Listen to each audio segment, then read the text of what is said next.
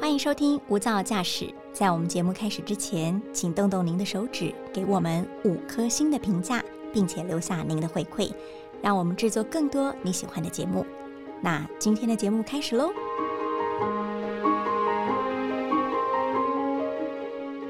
每一个女人几乎都是斜杠人生的最佳演绎者，因为每一个女人都会先从女孩变成女人，甚或变成妻子，然后变成母亲，然后还要变成婆婆。在这一路的过程当中，角色转变对于每个女性来说都是一个功课。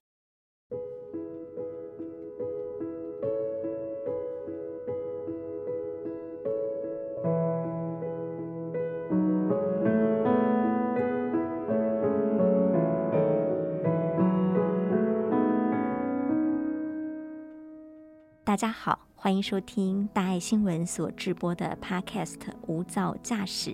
今天一百种生活倡议单元，我们要邀请您一起来做个斜杠女性。在我们的节目现场呢，是呃作家，也是一位非常成功的妈妈，也是一个不容易的多元角色的女性刘淑慧。淑慧好，Hello，大家好，我是淑慧。呃，我先简短介绍一下，舒慧有一个很特别的孩子，是重度的脑性麻痹。因为出生缺氧的关系，他到十六岁还没有办法自主的走路，没办法跟外界沟通，甚至于没有办法呃喊他一声妈妈。呃，这是他人生一个很大的呃挫折。他慢慢从这个挫折当中。意外的学会了关照自己，发现自己的需要，也学会了怎么做一个更好的妈妈。淑慧可以先聊聊，呃，你身为女孩的时候，你的母亲对你的影响。哇，这件事情我后来有反思，你问的真好。为什么我会成为一个这么用力的妈妈，或这么认真的妈妈？是因为我的妈妈在我自己的母亲，在我的成长过程当中。她就好像是一个，我觉得她就是一个妈妈的典范。那个典范不是像阿信这样，嗯，我妈妈是一个，嗯，她对煮菜呀，好，先说好了，她对煮菜是一个很 enjoy 的人。嗯，她不是只是觉得煮菜是一个工作义务，对她跟我完全不一样。这是第一个，她在这个母亲的其中一个角色里，嗯，供应孩子饮食这件事情，她是有热情的。这件事情，第二是我的妈妈一直是一个，呃，她有工作，她是有职业的人，但是她会凡事呃会以孩子的需求为优先，而去调整她的职业嗯的时间。好，这是第一个，这是第二个。第二是我妈妈是一个，嗯，我应该这样讲好，我在书里有提到，我去工作的时候啊，我我外公也是这样，我去工作的时候啊，第第一个月。我妈妈跟我外公都问我的是：同事跟你好吗？你上班开心吗？我都是真的说起来都觉得很不可思议哦。一般都会是什么？问你这个。工作薪水是多少啊？做什么职位啊？公司做什么的啊？就是想知道孩子未来的发展。但我的妈妈一直都是这样。她在我很小的时候，就是我们成长过程当中，她比较不是看重我们课业。大家会觉得很不可思议，说：“诶，为什么？”我觉得那是跟母亲自我的安全感有很大的关系。我后来跟我妈妈聊，嗯，呃，举个例来说，像我们当女孩的时候。啊，到呃有了课业啊，有了念大学了，好像什么都有，大家就开始关心你有没有男朋友，有男朋友，接下来关心有没有结婚哦。就这个议题上，有一次我就问我妈妈说：“哎，你的高中同学的小孩有几个陆续都要结婚了？女儿，你会不会担心你女儿还还没有交男朋友？” 我妈妈很可爱，我妈妈的名字叫美凤，嗯，她就说。我从来不担心我陈美凤的女儿会嫁不出去，就是他说你不用担心这个问题。就是我后来其实当了自己当了妈妈以后，我会去反思，原来一个母亲有没有安全感是最重要的。嗯，就是如果你一个母亲她对自我是很有自信、很有安全感，她不会把这样的期待加注在孩子身上，从课业到感情到孩子未来的人生发展，嗯，她不会加注加期待在孩子身上。所以，我妈妈第三点就是，她是一个很有安全感的女人妈妈。所以，这样子的环境之下，我无形中，当我成为母亲的时候，我就会觉得，我做好多的事情都我必须要以那个为目标，但因为我跟我妈妈长不一样，所以我变得好认真。然后最后就是我其实结婚以前是不煮饭的，嗯哼，因为我不会，我妈妈要教我我都不会。嗯，对啊，你也没那个需求，因为妈妈都准备的好端端的。妈妈很想教，但妈妈觉得我没有天分。妈妈的价值观很重要，嗯，对不对？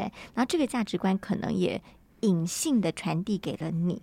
当你有了孩子的时候，你不会那么在意他功课好不好，你在意他活得快不快乐。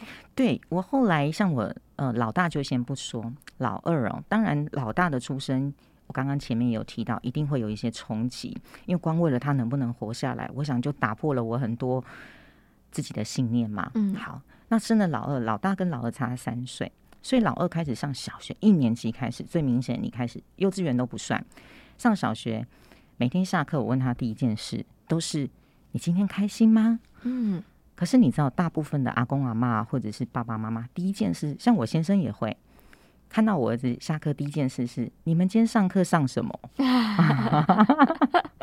他也是关心，对吗？嗯，对，但我我先生都是今天上课上什么？传统的，对，那儿子好可爱哦。后来就说联络部后面有功课表啊，自己看自，己看就知道我上国文上学。你知道那个东西是不一样，那都是关心，但代但是代表的都，那我是我不是刻意的，我不是刻意要营造一种好像很开朗的妈妈妈没有没有没有，真的嗯就是。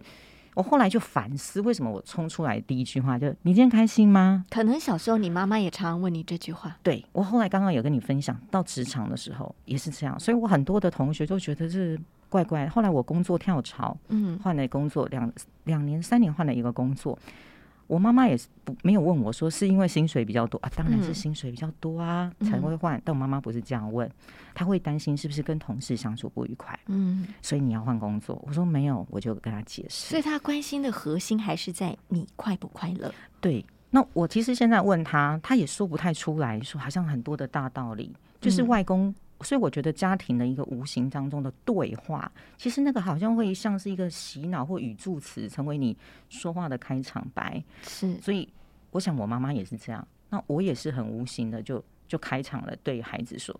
但你说我曾经在不在意成绩？在意啊，所以自己才会很努力。嗯可是你我我相信那个本子在你的内心被有时就是孩子在，有没有被激发，有没有被拿出来说？就有一颗种子在那里。对，没错。所以我对孩子就会像我对我小儿子，就是你开心嘛？嗯，但有时候就先生就会说：“开心能当饭吃吗？”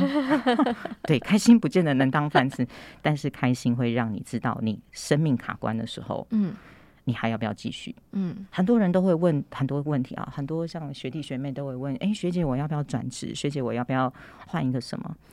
其实真正就是问你，你做这件事情，你还有没有那个初心，还有没有那个目标，也就是还开不开心？嗯，不能当饭吃，但是在你卡关的时候，会是你做决定的其中一个因素。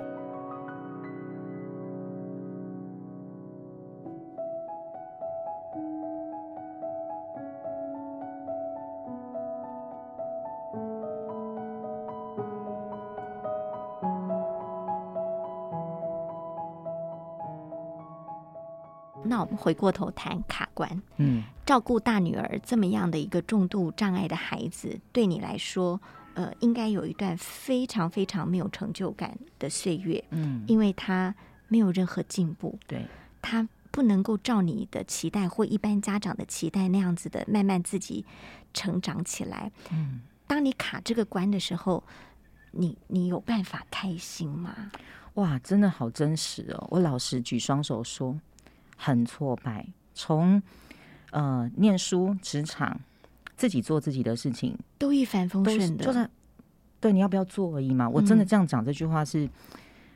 没有遇过很多事的人都会是真的是这个信念活着，但是你知道用在你在 A 领域用这个经验这个法则，但你今天进到 B 领域，嗯身心障碍母亲的这个领域，嗯，完全打不通，行不通，完全不通，完全颠覆。怎怎么会不行呢？这嗯还一直觉得怎么可能？一定是我不够努力，是是一，定还有什么我没做好的。嗯所以我一直在这个日子里面一直用力，一直用力，到最后一刻就是什么？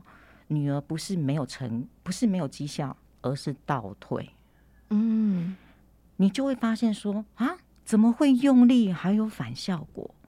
但不是用，不是因为我的用力而害他反效果，不是，是因为他的速度，因为脑麻的孩子，他在我就讲一个肌肉张力好了，他二十四小时都在一个不正常的张力当中，但我们必须要常常为他做所谓的被动关节运动。那我都这么认真做了，为什么他还会脊椎侧弯？嗯，为什么还需要穿背架？是为什么？难道我就第一个想，一定是我不够努力？嗯，但后来，当我我我书里有写到穿背架这件事情，我非常不能接受。其实从出生，医生就列出来说，他以后会发生什么事，髋关节脱臼，然后什么什么脊椎侧弯都讲。我说一定会一定会发生吗？你那时候觉得，只要我努力帮他复健、帮他按摩、帮他矫正，他也许不会。对呀，哦，就努力嘛，就我一定可以做到。但是到那一天来的时候，我老实说，我还是哭了。我那天在诊间，我把我先生硬拖着说一起去，他就说去干嘛？其实就是只是开一张证明，可以去买那个背背架架而已。我承担不起。我要说的是，一个妈妈经过这么多年，她每一关都还是好难熬。就是我前面一集讲的，关关这么多关，每一关在处处理的时候，那个妈妈的心情不会因不太会因为你前面处理百战百胜的，现在变得超厉害，打关的时候就觉得没有每一个关你都觉得很痛。所以那一天在诊间的时候，当医生说对他需要开始穿了，以前已经开始弯还不用穿，我眼泪就掉下来。然后医生也吓一跳，嗯因为他从小就看着我女儿长大，他可能心里 always 想说：“我不是早就告诉过你，嗯他有一天要穿的吗？”我说：“可是我已经好认真了，是不是？”我就抓着那个医生说：“是不是我做的太少嗯？”医生就说：“他终于懂我的点了。”他就说：“不是，是因为二十四小时这个孩子的肌肉都都都不正常的张力，而你不可能二十四小时什么都不做，不用吃饭，不用睡觉，都不用做，就在跟他抵抗那个不正常张力。二十四抵二十四也刚刚好归零，也所以你你的。掉下眼泪，是因为你还在自责，对，我哪里没做好，我不够努力。你当他今天要穿背对架，他穿背架会怎么样？他就没有办法第一个直接的距离感受到妈妈抱他的温度。嗯我想很多我知道，妈妈大家都说，但是因为我是每天抱他的人，我是洗澡、穿衣服都是我，就是你是一个跟他这么亲密的人，然后我看着他穿背夹，然后我抱他的时候，我是抱不到他的皮肤跟肉的，隔着那个，我其实就会觉得好挫败哦，是我嗯让他变成这样，所以。回过头来说，这个卡关，我就是会有卡在这里，就是好像很努力，你还是会做不到，所以无能为力，在那时候就整个崩坏。嗯后来我觉得那个医生讲那句话，让我非常非常的知道，我就是要认清，不是每件事情你做了就会有效果，不是努力等于有效果。对，它就是一个会必然会发生。我我其实一直在学一件事情，叫做倒空面对跟接受。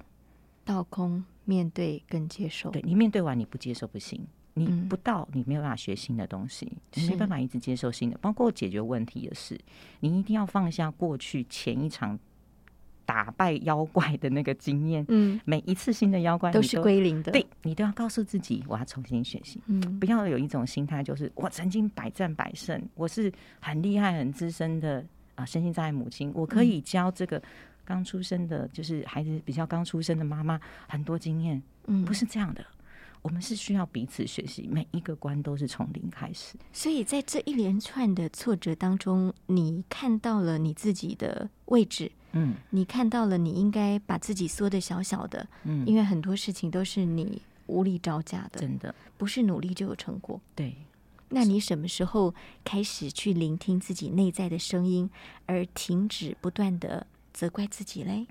嗯，我觉得就是一次一次跟孩子，像刚刚我讲这个呃背架的事情，还有就是骨刺的事情，就是接受，然后还有包括呃，其实更早之前我女儿癫痫形态大改变的时候，本来控制的都非常好，好，那顽固型癫痫，好，他后来的诊断从婴儿点头性痉挛改成了顽固型癫痫。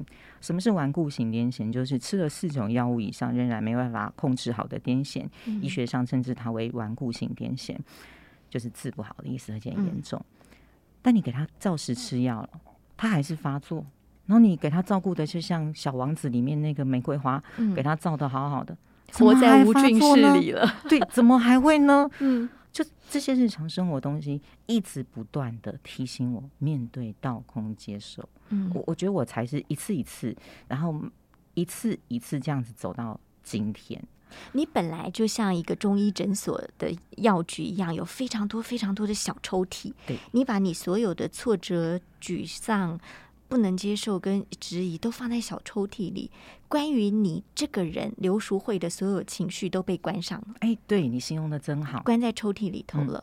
好不容易你有机会把它打开，你才发现你藏了这么多东西。对，然后我已经那时候我忘了，原来我有这个名字啊！我想很多的妈妈都一样，好，特别是身心障碍的母亲都是这样的，你没有自己的名字。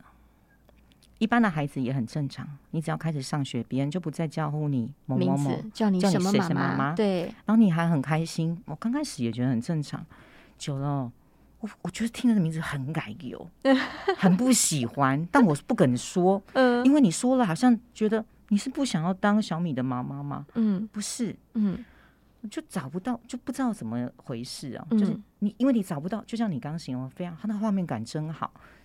你都你你一个人已经被拆解在不同的抽屉里了，你不知道先去打开哪一个，然后把它抽出来拼回原来自己。嗯，你不见了。嗯，直到有一天我才发现我自己是在哪里，而且我为什么这么急着要找回自己。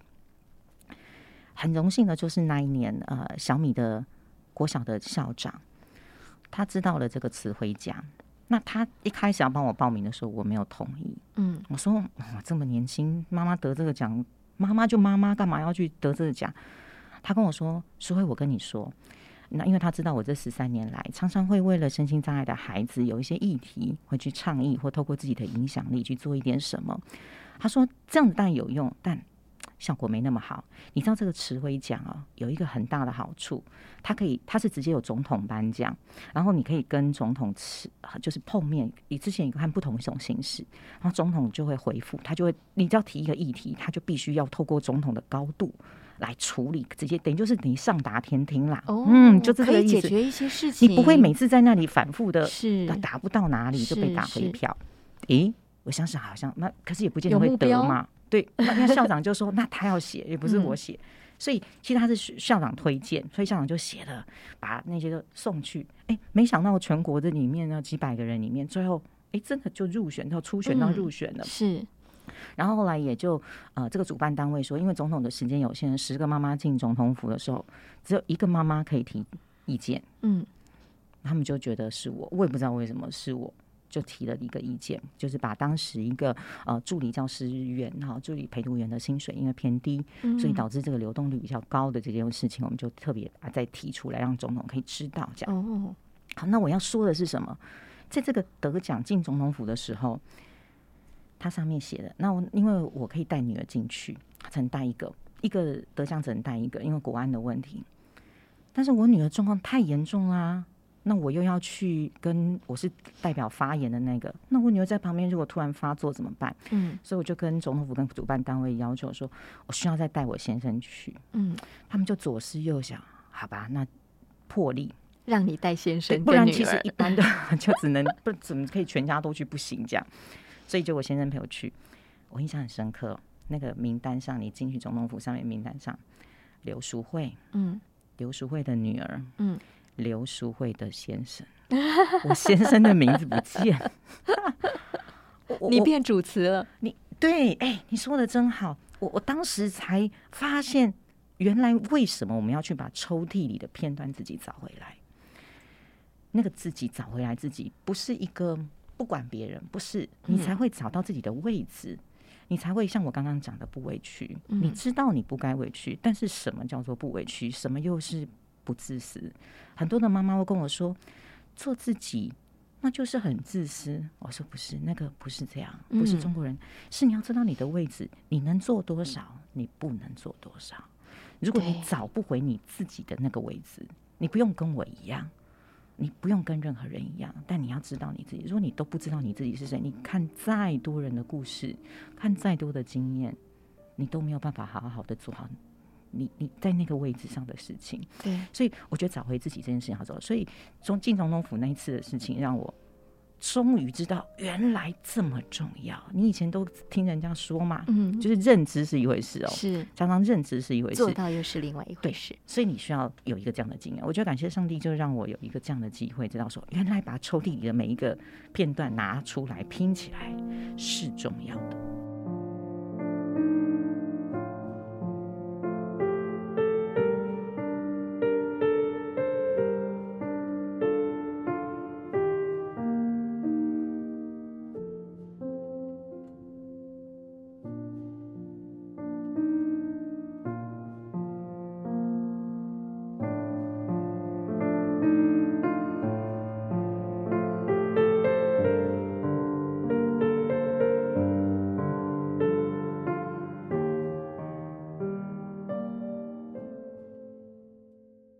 觉得这里头要沟通一个很重要的观念，就是不委屈。所谓不委屈，不是哦，我这个也不做了，我那个也不做了，我要爱自己，我要找到自己，我要彰显自己，不是。不是这样子的。不委屈是在你做这些事情的过程当中，你非常了解你为什么要做，你能做到什么程度，你不能做到什么程度，才会有不委屈那种所谓的甘愿做、欢喜受，是是是。的那个境界。就不委屈了，对，而不是从今天开始我要过我自己的日子，对，完全不是这个概念。这个很棒的一个分享哈。那最后我想谈一下妻子这个角色，是。因为你还没有到到做婆婆嘛，虽然你已经未雨绸缪了。你的儿子多大？今年已经十四岁。OK，就是一个国中生。对，国中生，他一定很快会有自己喜欢的女孩了。你正在超前部署，但这个事情还没到来之前，我们谈谈做妻子的角色。我知道你的先生一直是你的神队友。嗯哼，在你困难挫折的时候，他总是很有智慧的扮演一些。呃，很关键的角色。嗯，但我看到书里的序哦，你的先生写了一段话，我很有感。他说：“呃，我是看了这本书，嗯，才知道我的太太在陪伴家庭成长的过程有这么多的心情转折，嗯有这么多我不知道的情绪，嗯，对。所以，怎么让你的先生扮演你的神队友，然后能充分的理解你？嗯，我自己也老实说。”因为过去真的很忙碌，所以忙碌忙碌解决问题，忙碌日子一天就是按照时间抄表抄课，很难有机会可以跟先生分享这些事情。第一个，如果今天我回收起来，我有机会回收再多做些什么，除了写书以外，我会多花一点时间。啊，我我现在因为工作比较忙，你曾经我有想过写信，发现不行，你知道吗？我觉得用录音是最好的，真的，真的。因为他开车哦，他现在他呃每一个开车上班的地点都要开三十五到四十分钟或三十分钟，他是非常喜欢在车上听音乐跟听广播，嗯，所以我在想，如果最好的方式，我就是录给他听，嗯，因为他有时候下班回家就会打电话给我，他只要一离开医院，他就会打电话开始跟我聊天，哦，对，所以我后来发现很多朋友就说，哎，写信啊，写文字。呃，这要坐下来看。嗯，如果再让我说，第一个方法会是，如果可以，我们用录音的，把你想说的话，就是没有什么目的，也不用像写稿一样，就说说就给先生听。嗯，这是第一个。那因为当时是先先生是看了书嘛，才知道这个过程。如果有机会可以回首，我会希望我在过去的那些日子就把这些东西都录音。好，就是片段，然后跟他，他就可以一直不断的了解我，不会不至于到说啊，我看了才知道还有很多的小秘密。那当然，他看完以后，其实他是心疼啦，会觉得哇，这么多年来有好多我都还不再知道的事情啊。这其实是互相，我没有觉得是他不好，好，我觉得这是互相。所以我刚才提的一个想法，就是用录音，因为。文字不见得每个人都有时间看。嗯嗯，好，这是我的想法。嗯，所以呃，你找到一个跟另一半沟通的方式，对，呃，那怎么让妻子这个角色也在你的人生当中是不委屈的呢？哦，对，常常刚开始的时候也会希望成就先生。然后老实说，因为我还蛮崇拜我先生，我所以崇拜不是他当医生，因为他有一个很聪明的呃头脑，所以聪明不是说读书很聪明，就是他归纳啊、分析事情还有学习能力是很快的。嗯所以我其实是很很羡慕他，也很崇拜他。那久了久之，我会希望，我就会自己觉得自己是不是应该要呃成就他。嗯呃，我有一次在发现我自己哦，嗯，像我那时候工作，呃，为了要配合他的时间出去旅游，我请假请到后来公假，就是那个特休都没有了，都是用 事假在请。以前觉得说好像没有关系啊，反正因为他工作忙啊，没有关系。但是后来我发现，嗯，我应该要告诉他说，如果你时间可以排，嗯是不是可以调整一下？我也不要都是我退，嗯，这是一种委屈。相互配合对，我们在，因为我可能已经没有，我不是在乎薪水被扣，而是我觉得这不是很好的一个工作态度。嗯如果可以的话，我会呃更勇敢的告诉他。